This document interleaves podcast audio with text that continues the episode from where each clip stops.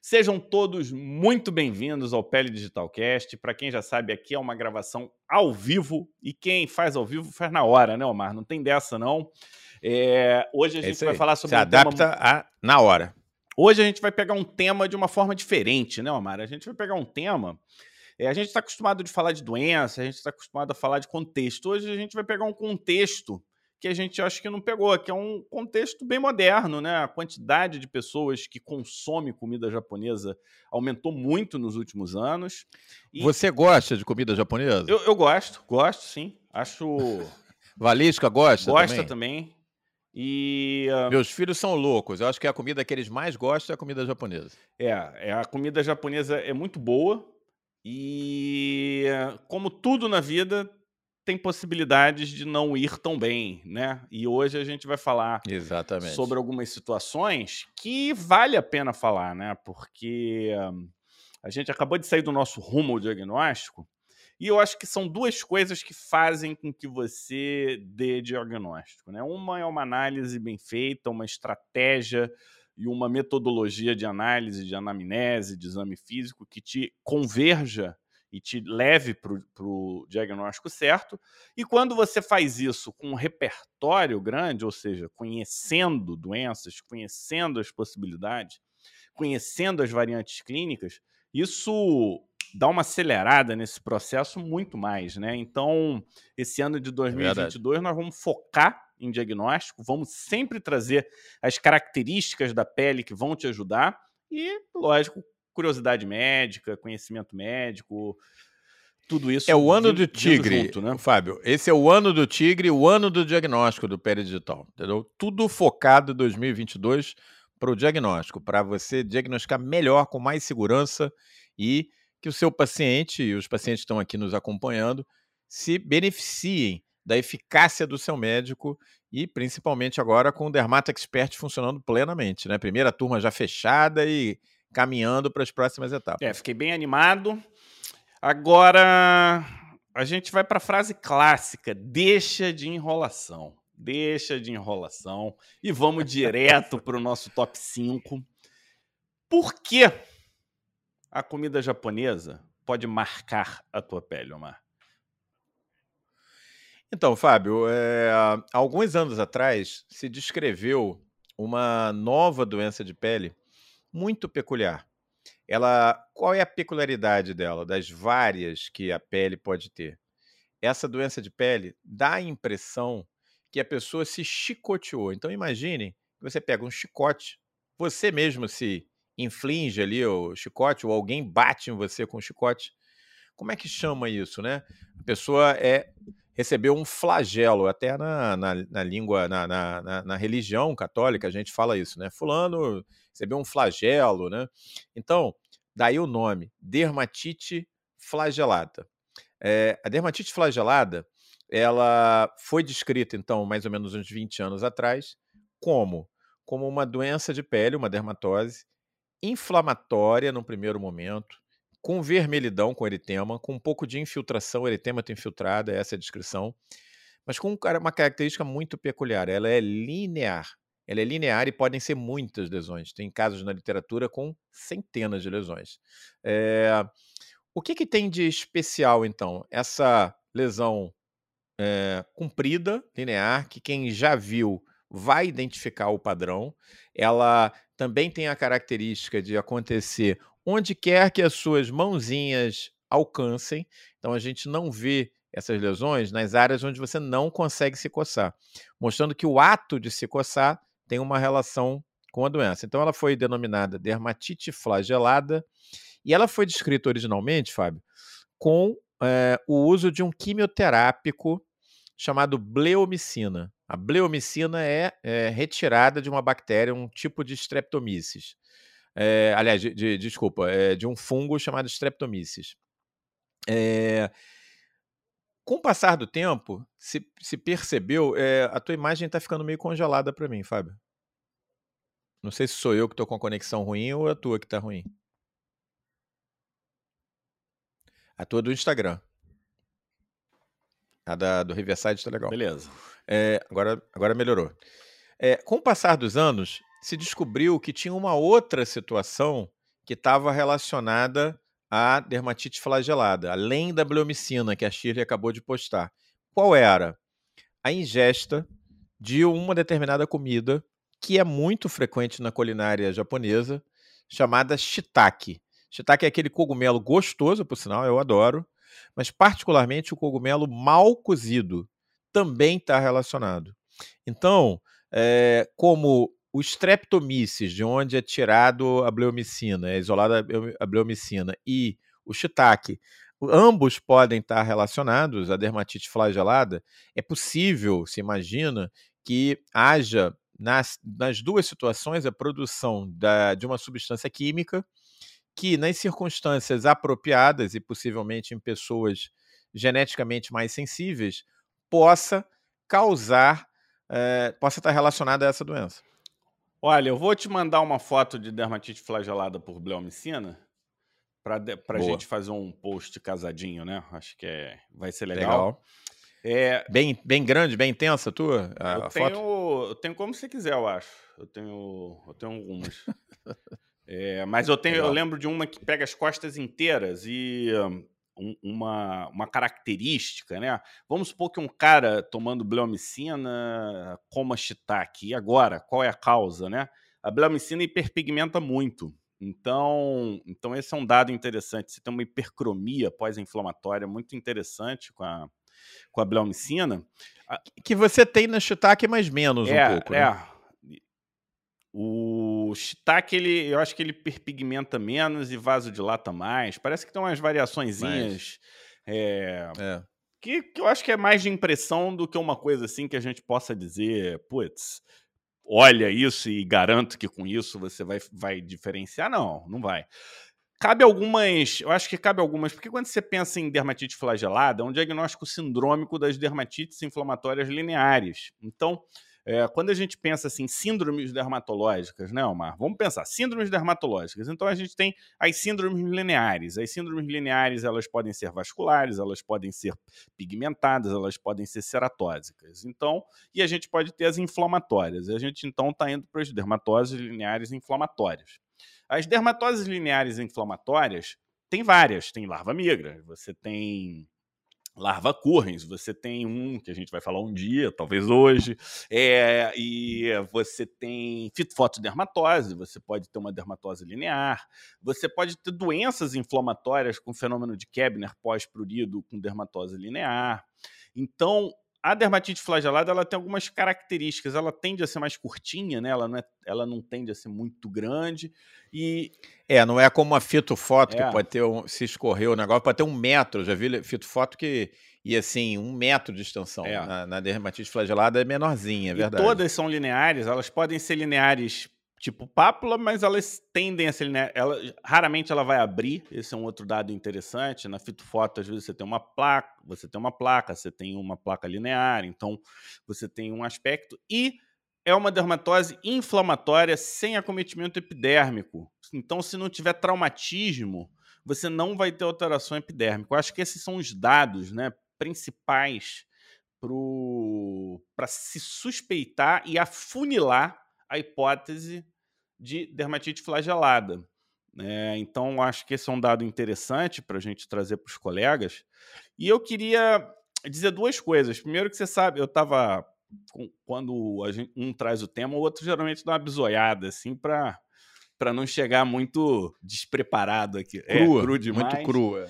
E tem casos sistêmicos, né, de reação ao, ao shiitake, né? A, e aí você pode ter dormência tem, empinicado no lábio. Tem, né? É, a, a gente vai falar ah. isso. É, a, é o outro. Pô, foi mal aí.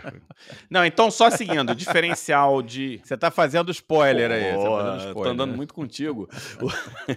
é, a dermatite flagelada tem outras causas. Se você tiver uma dermatite flagelada em pacientes sistêmicos, tem a doença de estilo do adulto e tem a dermatomiosite, duas causas é, relatadas. Eu nunca vi.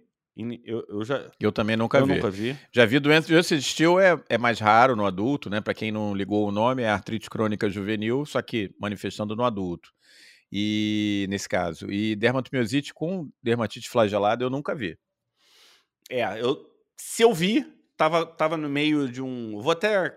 Passou é, batido. Até quando a gente for rever as fotos de dermatomiosite, eu vou ver se por um acaso tinha, né? Agora, ô Fábio, o, não te parece, quer dizer, isso é uma coisa que está discutida na literatura, não te parece, quer dizer, eu acho que quando a gente vê as lesões lineares, flageladas, né, provavelmente elas estão realmente relacionadas ao ato da coçadura, né? Quando a pessoa coça, ela faz, ela mesma provoca a lesão linear.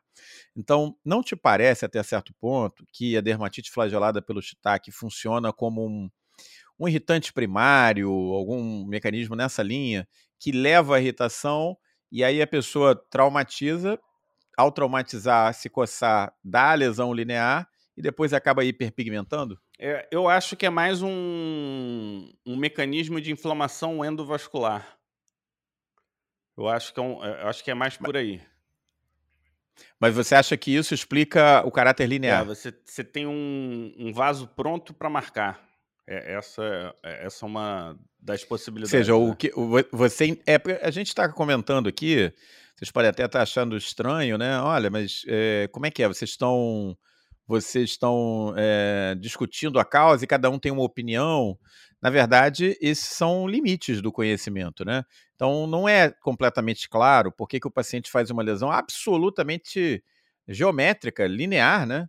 Então, isso pode acontecer por, pela hipótese que o Fábio está levantando, que é o fato de, de você ter uma inflamação seguindo o trajeto do vaso, e aí obrigatoriamente faria com que as lesões, em princípio, né, as lesões é, flageladas tivessem que ter uma distribuição paralela ou superposta dos vasos, ou simplesmente você tem uma dermatite tipo irritante primário que leva ao prurido, a pessoa coça e é o próprio dedo que faz a lesão linear, né? É. Eu sinceramente não sei é, eu, eu explicar acho, completamente. Eu acho que tem argumento para os dois, né? É, a falta é. de um de uma alteração epidérmica, eu acho que é um dado contra, né? A hipótese de um contato. E, e o... Não, mas esse seria um endocontato, um endo... né? Um endocontato. É. é, mas... Por ingesta, né? eu não sei, eu não consigo, eu não consigo entender. Eu não consigo como, né, um endocontato ativado pelo seu dedo, pelo prurido, o que, que levou a pessoa a coçar. Mas é curioso, né? A histopatologia ela não dá diagnóstico, ela é inespecífica. Não é característica. O diagnóstico é 100% clínico, tá? É 100% clínico é, suspeita mais ingesta. É, é, eu posso falar quando foi ingesta ou não? Você vai falar isso? Pode. É, geralmente, não, pode geralmente falar, pode é falar. ingesta recente, né? Um dia, dois dias. 24, 48 horas. É. Então acho que é mais ou menos por aí. Eu tive, é, eu tive dois casos já em clínica privada de dermatite por shiitake, por flagelada pelo shiitake. Um recente desse ano, agora 2022, e um outro, um amigo meu. Não é uma coisa comum, pessoal é, é uma coisa que muitos médicos não conhecem ainda, né? É, então, assim, eu mesmo vejo bastante lesão de pele, eu só tenho dois casos. É, como é uma dermatose transitória, o que deve ter de. E, e shiitake não é uma coisa que se come todo dia, é uma coisa que se come ocasionalmente. E é caro, é caro. né? E é caro.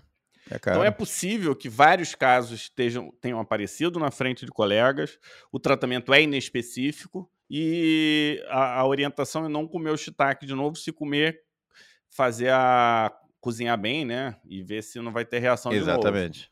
Então, nesses casos, é Exatamente. é possível que vários tenham acontecido e seja subdiagnosticado. Eu acho, eu acho que é viável. É, o Ebert está falando justamente isso, que deve ter uma boa subnotificação. É verdade mesmo, Ebert, é possível que seja por aí. Deve ser mais comum do que a gente imagina e está descrito. Mas, assim, não é, de qualquer maneira, Fábio, uma coisa super ah, não, comum. Não. Eu só tive dois casos. É, e tem um.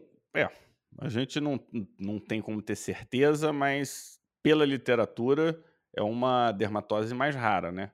Agora, quem está aqui com a gente no Pele Digital vai, vai ajudar. E, e se, se, algum de vocês tiver um caso, ou quem estiver no, no YouTube também, ô Mari, tiver identificar um caso, manda pra gente, marca o Pele Digital, que aí a gente vê se realmente é Boa. é raro ou não.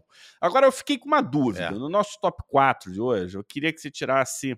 A gente. O mecanismo na pele ficou no ar, né? A gente sabe que é inflamatório, mas não sabe exatamente qual é o mecanismo. Agora, Quando eu falo de dermatite flagelada por shiitake, eu estou falando de uma alergia ao cogumelo ou eu estou falando de uma intoxicação pela substância, como é que é? Lente, quê? Ah, Lenti, lentigen. Lentigen. Lentinem. Lentinem. Lentinem. Boa. Então, é, olha só, Fábio. Se o mecanismo alérgico está envolvido, por definição, a pessoa deveria, em qualquer circunstância que ela se respusesse ao produto, independente da dose, porque a reação alérgica, por definição, é dose independente, né? Você pode, alergia de pirona, se você tomar um pentelésimo de, de dipirona, você vai fazer a, a reação, a com, farmacodemia. Com um detalhe, pessoal, pentelésimo é uma medida usada apenas no pele digital.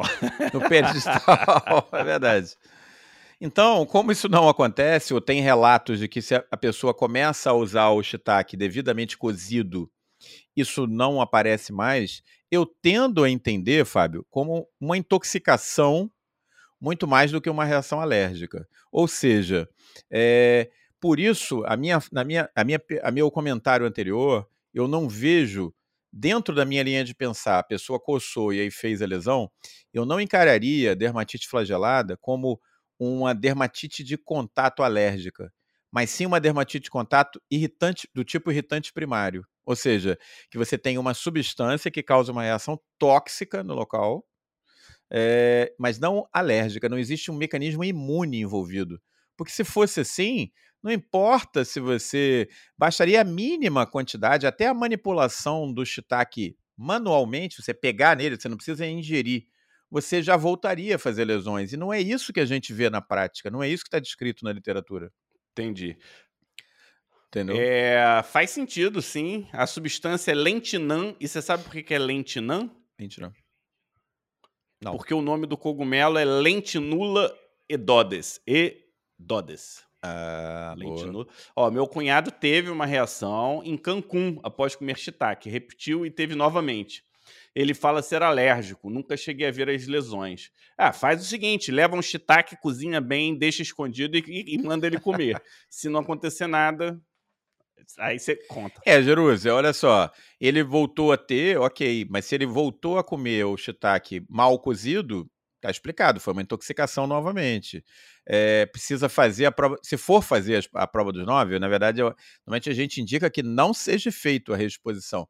Teria que ser feito como o Fábio falou mesmo. Você cozinhar mais para inativar o lentinã e ver se mesmo assim você é, faz lesão Uh, se você fizer a lesão, aí tudo bem, o mecanismo alérgico sai reforçado dessa história.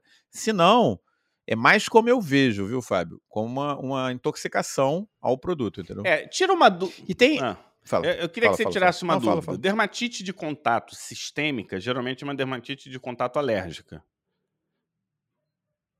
Depende, Depende. você tem alérgica e tem irritante, tem, os e dois. tem irritante primário. Né?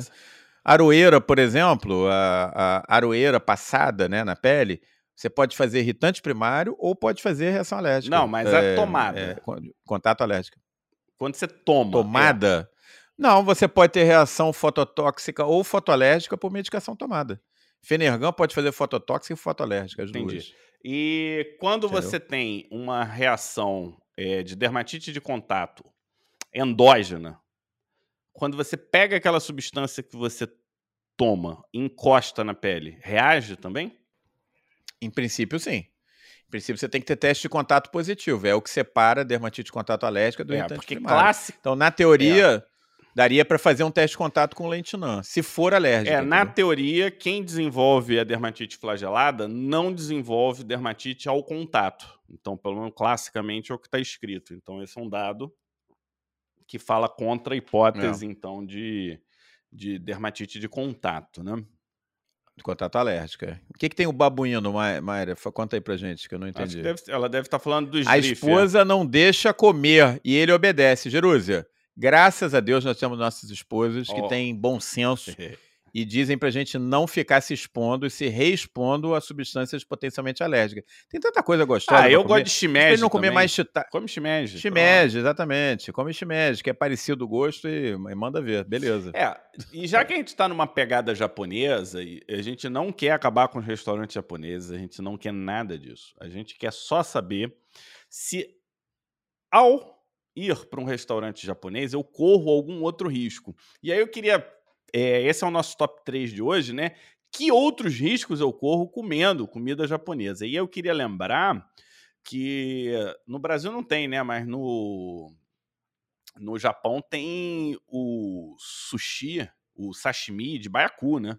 Então, e, e, esse é. é. um de altíssimo risco, esse né? eu já li. De altíssimo risco. Esse eu já li. É. Só os sushimens mais preparados da face da Terra podem preparar esse, porque se eles errarem na dose, o veneno do baiacu é altamente, eu acho que é neurotóxico, ele é mortal e mas esse aqui eu acho que no Brasil esse não é um risco que a gente corre, né? Agora num restaurante é. japonês é. tem muita comida crua. E tem, então, é, você corre riscos, né? Desde o fato da comida ser crua, você pegar alguma infecção bacteriana, salmonela, shigella, escherichia coli, que é até mais comum, né? É, fazer uma colite, uma inflamação de, de trato gastrointestinal.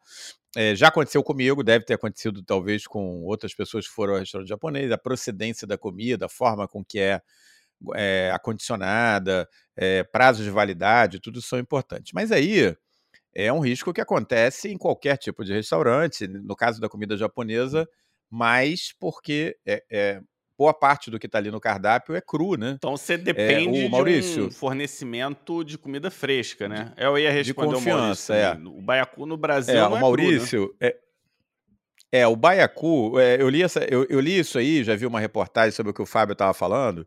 O baiacu tem um veneno altamente punk, né? Que não sei se é neurotóxico, aí eu já não sei esse detalhe. E aí tem a forma de preparar. Então tem um restaurante caríssimo no Japão que os caras marcam assim o jantar com sete, oito meses de antecedência, hiperlotado, só pode um pouquinho de gente a cada noite.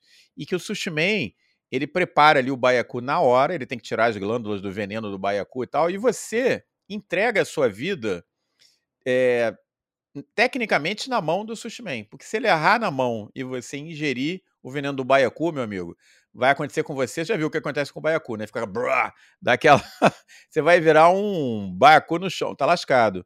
Então, assim, o pessoal que come diz que é uma experiência inesquecível.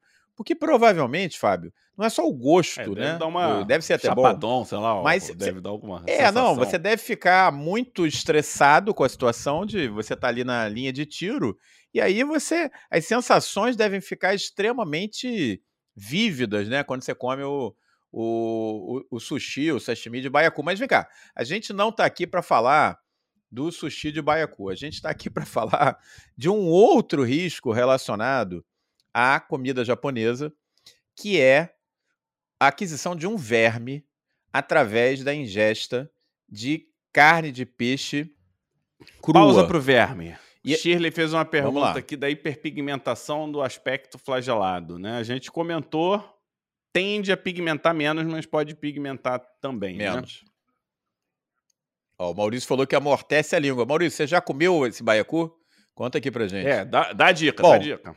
Mas vamos lá, você estava falando de um é, verme. Ver... Que verme?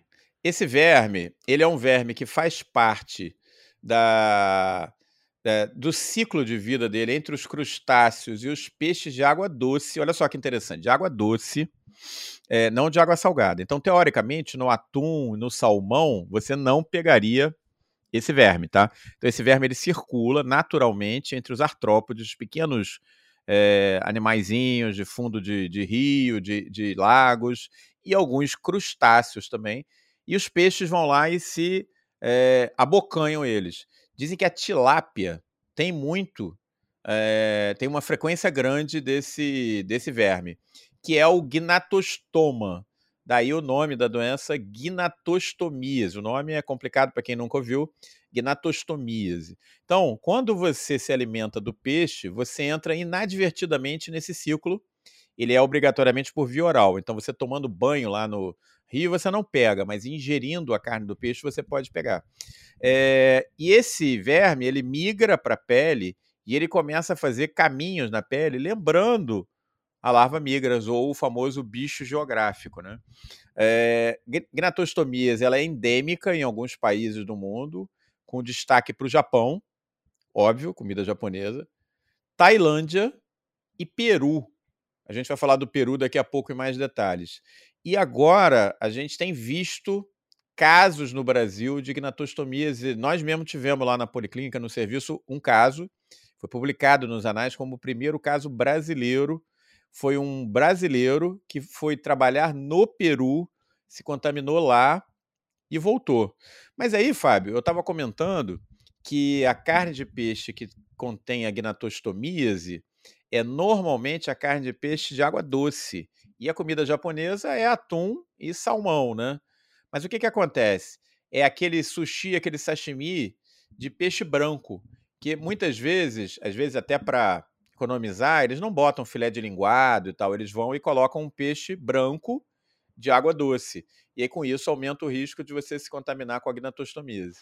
Boa. O pessoal tá que tá falando hoje, a gente tá, tá difícil de, de acompanhar, né? Ou, enquanto o Renato disse que não tá fora de comida radical, a Shirley falou que o baiacu tem ação anestésica, uma sensação esquisita na boca. Maurício é o nosso especialista em baiacu. Então nós. Em baiacu? Ele falou que os, é que, que os baiacus do Atlântico são menos tóxicos do que os do Pacífico, né? Ginatostomíase é, é, é, migratório, mas não, não parece. É, eu acho que entra no diagnóstico diferencial das migratórias, mas improvável que você confunda larva migrans com gnatostomia. Não, não dá para é. confundir. Eu, eu tive um caso, porque é o seguinte, é uma paniculite. Ela é profunda. Ela não é como a larva migrans. A larva migrans é mais superficial, é dérmica. A, a gnatostomia é profunda. É uma paniculite migratória. Ah. Então, o caso é, é a, a, clínica é bem diferente. O que, que é espetacular, Álvaro? Conta Não, aí pra gente. Antes de chegar, a Vânia falou da, do Anisax, né? Anisax é outra situação, ele acontece muito ali Mediterrâneo, Europa, está associado a quadros tipo urticária, reação tipo 1, né, Omar? Então é, é um pouco diferente. É...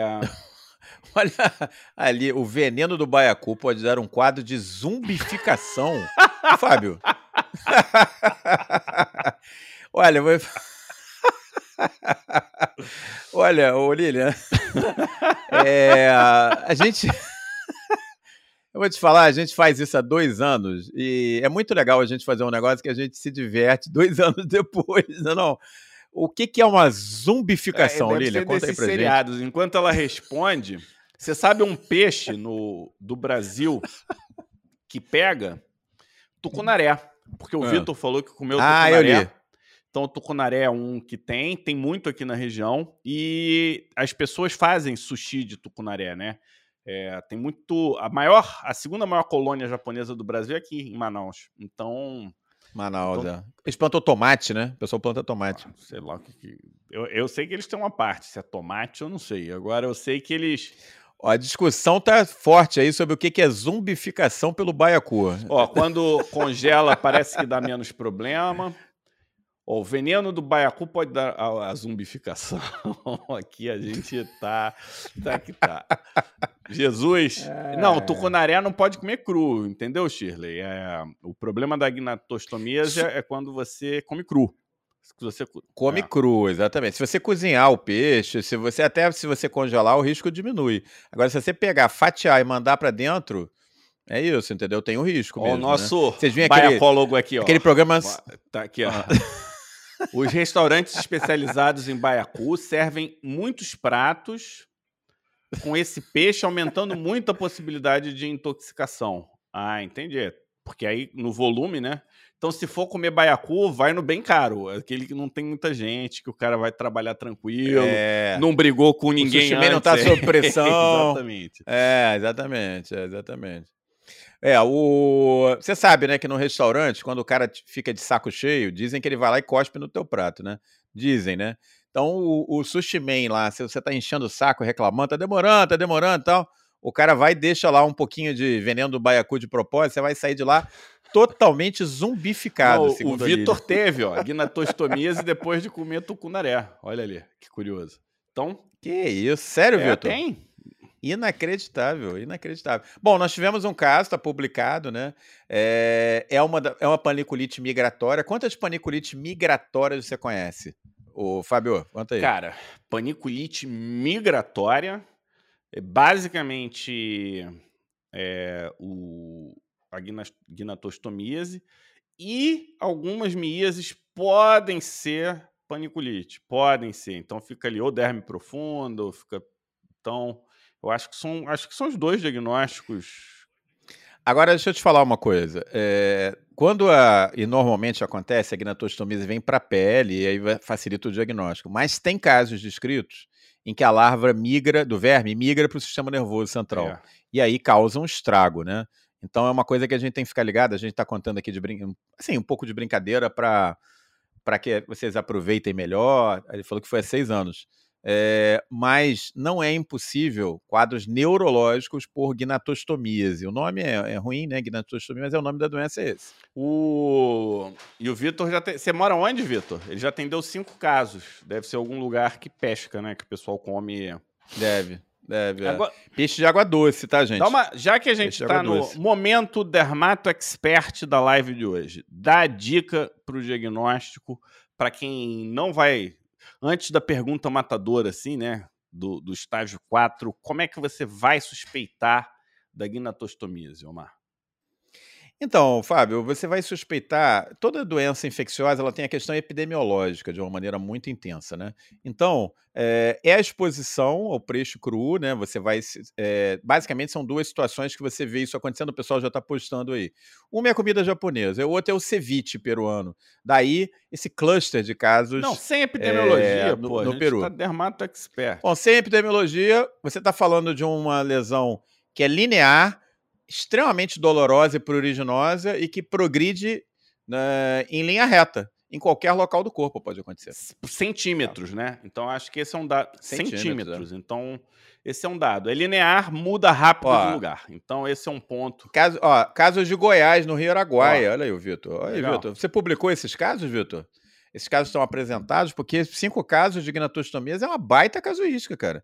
E o, o Vamos Fábio, criar o serviço publicação, publicação gente... pele digital. Agora, quem quiser publicar, manda é. o caso, a gente vai lá e publica. É, o apresenta, vamos trazer esse caso para a sessão lá do serviço, né, Vitor? O, olha só, é, o caso que a gente publicou, como esse caso de gnatostomia, primeiro do Brasil e tal, que foi contaminação lá no Peru, comendo ceviche, então aí o pessoal está comentando, foi isso mesmo. O paciente era um paciente de alto poder aquisitivo, comia muito ceviche no Peru, era um brasileiro morando lá e se contaminou lá, se infestou, na verdade, né? O termo técnico. Então eu vou fazer o nosso top 2 de hoje. A gente estava segurando as perguntas do Peru e o top 2 é exatamente esse, né? A gente falou de comida crua japonesa. E a gente sabe, né, que o aqui na América do Sul, acho que a maioria dos colegas conhece o ceviche, né? Mas o ceviche ele não é exatamente cru.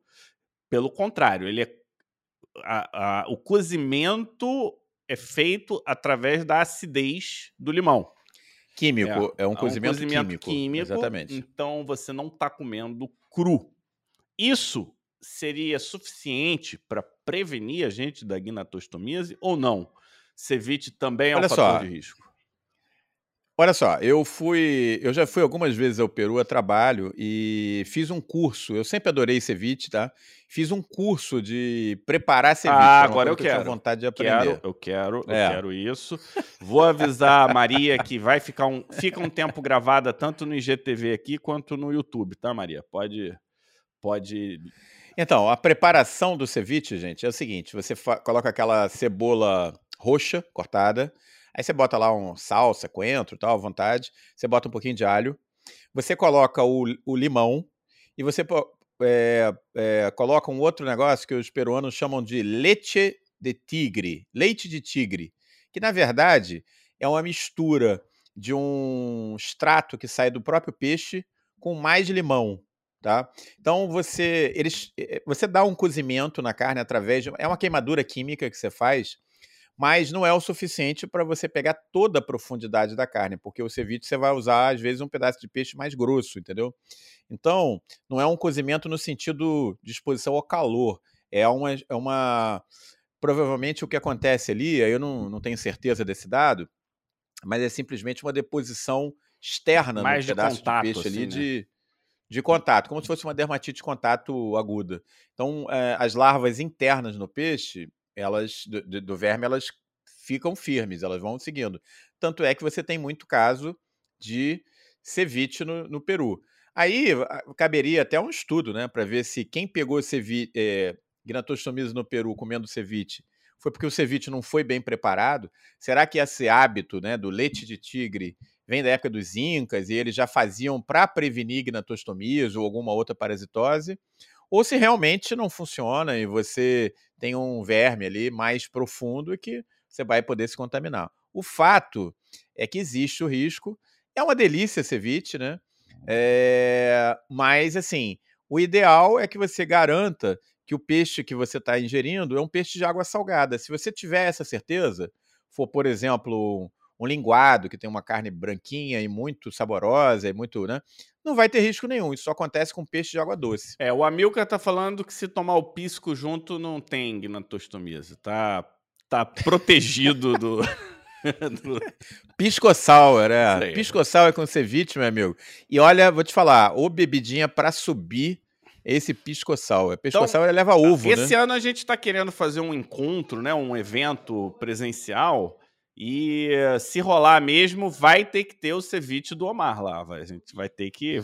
Isso... eu já fiz curso, eu já fiz curso, já aprendi a fazer o ceviche. Não adoro o ceviche, é mão, é Não abro mão do Ceviche do Omar. Você sabe, inclusive, né? É, o Peru ele tem uma geografia muito peculiar, né? Então, como ele tem é, selva amazônica, costa do Pacífico, as diversas alturas do, dos Andes, tem vale, eles têm muita doença. Deserto. Eles têm deserto, eles têm muita, muita doença diferente, né? Então, eles têm uma. Epidemiologicamente, quem faz dermatologia no Peru precisa ter que estar tá bem preparado, porque é muita doença. O cara tem que ser bom de olho. E, e, sem contar doenças que só tem no Peru, é. né? Verruga peruana, o nome só tem no Peru.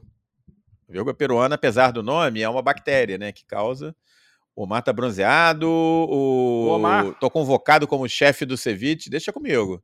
Ó, vou falar uma coisa para vocês. Se vocês provarem o meu ceviche, vocês nunca mais. Eu tô pensando em abrir uma cevicheria, até tô querendo mudar de vida. Tô de saco cheio desse negócio de ficar só. Vamos fazer live sobre ceviche, ceviche, qual que é o melhor peixe com ceviche, o melhor limão, é. o momento do limão. Você prefere Eu fico lá, cara, só. é, limão Tahiti. Tahiti. Então... Limão Tahiti.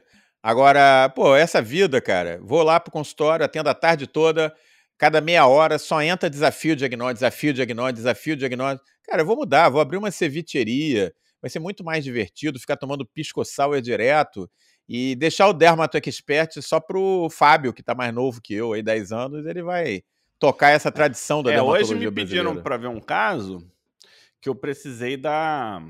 Precisei chegar na histologia. Sem histologia não, não fechava, não. É, né? Tem uns que são mais... Caso bom, é?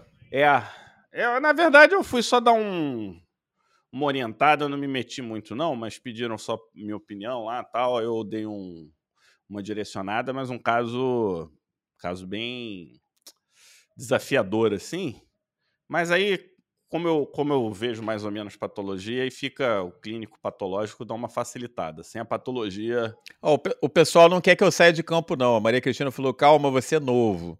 É verdade, é verdade, mas ah, tá bom. Então, sendo assim, então, obrigado mais um pouco. pelo fica. apoio, Cristina. Vou ficar mais um pouco, eu vou ficar mais um pouco. É. é e aí eu acho que a gente já pode seguir para o nosso top 1, que é o seguinte: é, os tempos mudam e as incidências das doenças vão mudando também, né?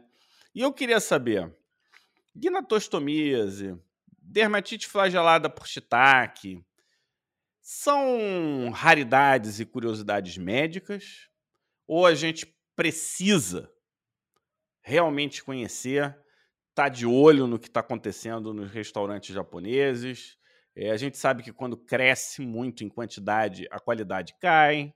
Né? Restaurante japonês muito barato, qualidade de peixe também vai ser de menor qualidade e por aí vai, né? A gente está falando de uma popularização de uma culinária que não é, não é regional, né? Então, lá, para quem não sabe, Verdade. quem nunca foi no Oriente, as pessoas não vendem peixe congelado, eles vendem o peixe no, no aquário. Você vai lá, pega do aquário e aí o peixe está sempre fresco. Então, esse é um Verdade. esse é um detalhe que a gente tem que levar. Aqui não, né? Peixe não é fresco. Olha só, antes de responder o top 1, eu vou te contar uma história que aconteceu comigo que é muito engraçada.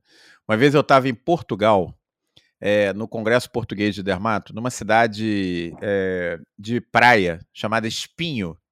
E aí o pessoal do Congresso falou assim: olha, nós estamos indo num restaurante muito legal, é, que a grande, o grande prato né, nesse restaurante é um, é um negócio que não vão esquecer mais, chama-se Percebes.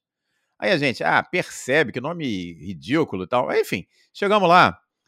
Você me contou a história aí do aquário, eu me lembrei. Entramos, tinha um aquário enorme na entrada, tinha uns peixes ali e tal. E tinha uns bichos feiosos lá no fundo, com uma tromba até lá em cima no aquário. Um bicho preto, assim, com uma tromba parecendo um ET, né? A gente olhou e falou, que troço nojento, né? Bom, tá bom.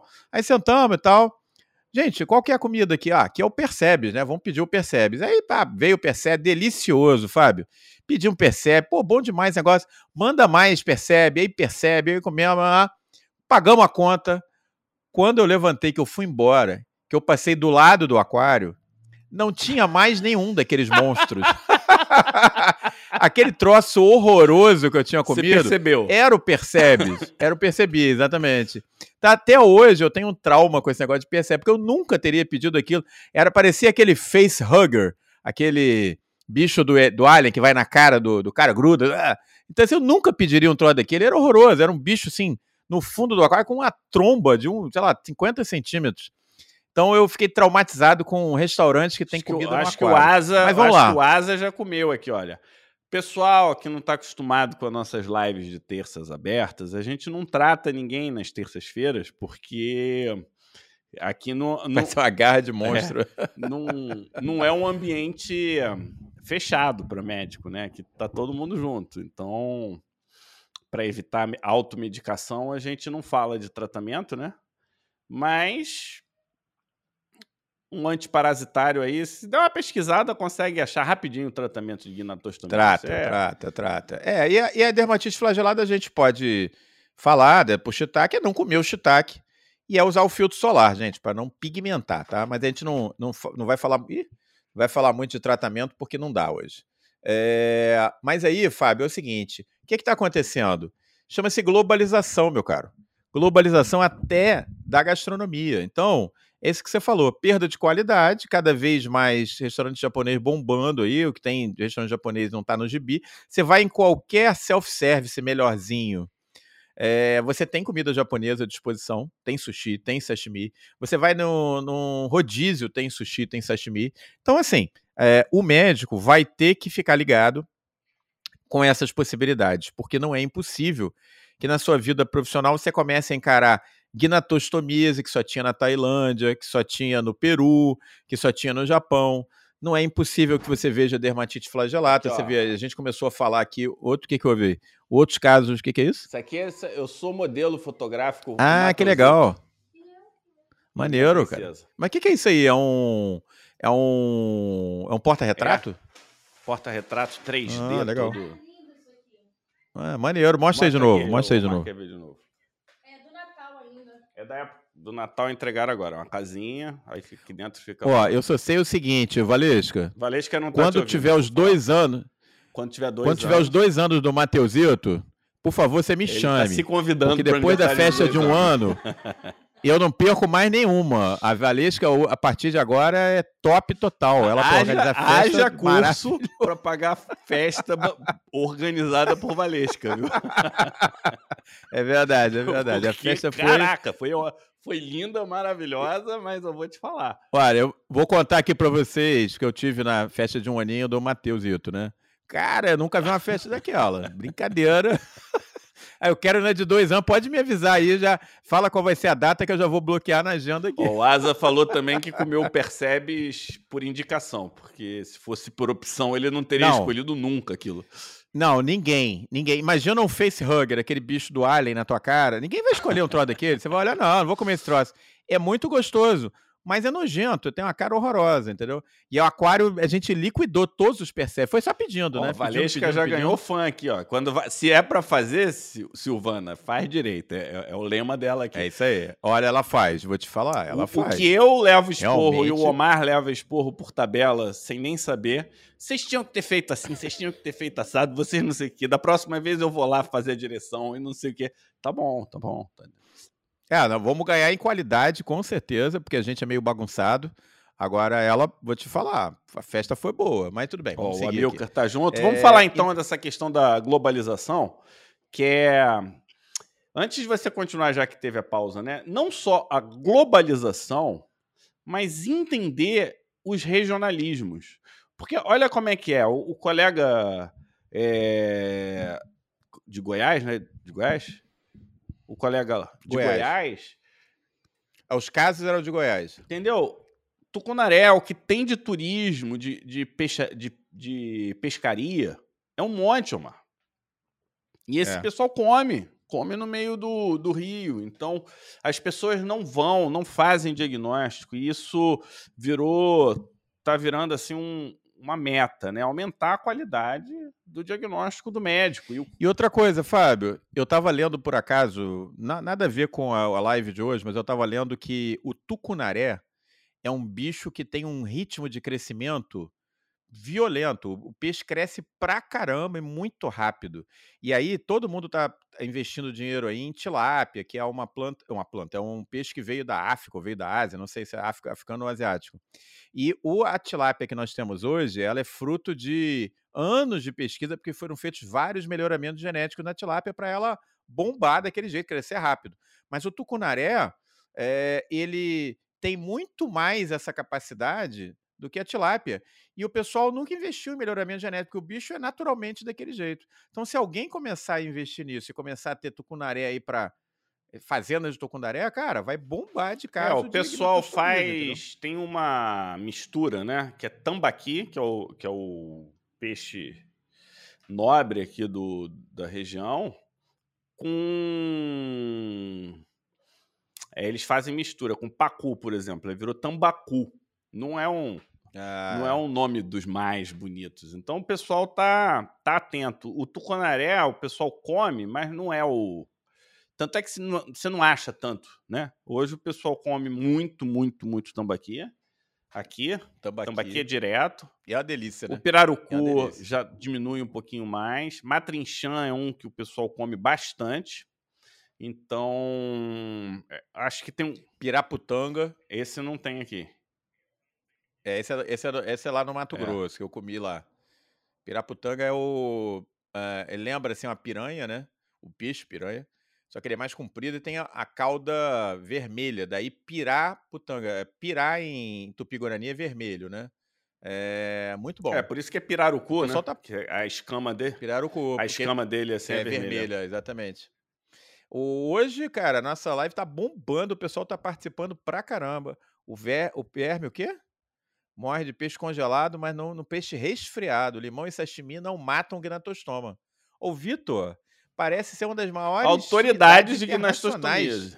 Total, total. Vitor, conta aí. O Vitor, você é médico, Vitor? Deve ser, né? Pelo, pela, pelos comentários aí, você deve ser médico, biólogo. Conta aí pra gente. O cara sabe tudo de gnatostomias. Vou até repetir. Top 1, Omar. Por que, que de... gnatostomias e dermatite flagelada estão aumentando de frequência? E por que, que a gente tem que ficar de olho nessas e em outras doenças, né?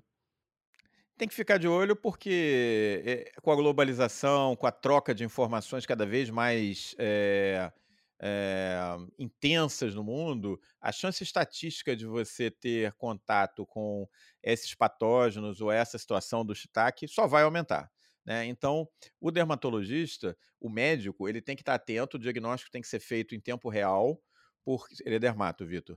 É, e a chance é, teórica é de que a coisa aumente. Realmente a gente está vendo essa tendência com agnatostomias e aparentemente também com a dermatite flagelada. São raras, mas é, acho que cada vez a gente vai se, é, enfim, se encontrar mais com essas doenças de pele, né? É, uma colega perguntou da doença de RAF, eu não conheço ela direito não, mas recentemente teve agora, né, escurecimento de urina, rabdomiólise, associado ao consumo de peixe. É, se alguém tiver mais detalhes, é, é exatamente qual que é o motivo, então, mas isso aconteceu, a vigilância sanitária aqui é, ficou de olho, o consumo de peixe na região diminuiu bastante, pelo menos na, na cidade, né? Então, tem essas. Tem, tem as coisas que vão acontecendo. Tudo que, toda vez que a gente mexe com natureza, né, Omar? A gente, a é gente tá, tá sob risco. Se alguém souber, deixa eu. Eu não sei se aqui. Eu entrei numa página aqui. Ó. Olho de boi e badejo, mas esses são de rio. Esses são de mar, né?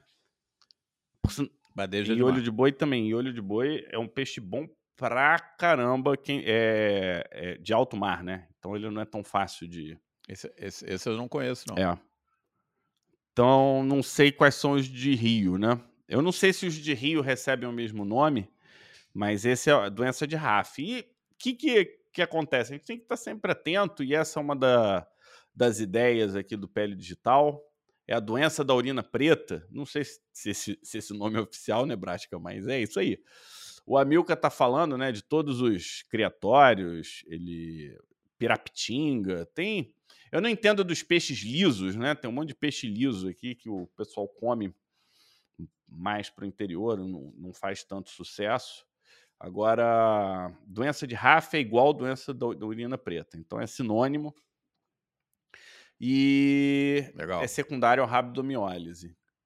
Agora, antes de eu passar a palavra para você, para você finalizar a live de hoje, duas coisas. Primeiro que eu adoro o desafio diagnóstico. Eu acho que toda vez que tem um caso que tira da zona de conforto e obriga a gente a dar uma olhada, estudar, ver o que, que é, isso é isso é muito importante e, e desafiador e empolgante no meu caso, né? E, paralelamente, quando você dá um nome de uma doença para uma pessoa que está sofrendo daquilo, aí não importa se é grave ou se é só um detalhe.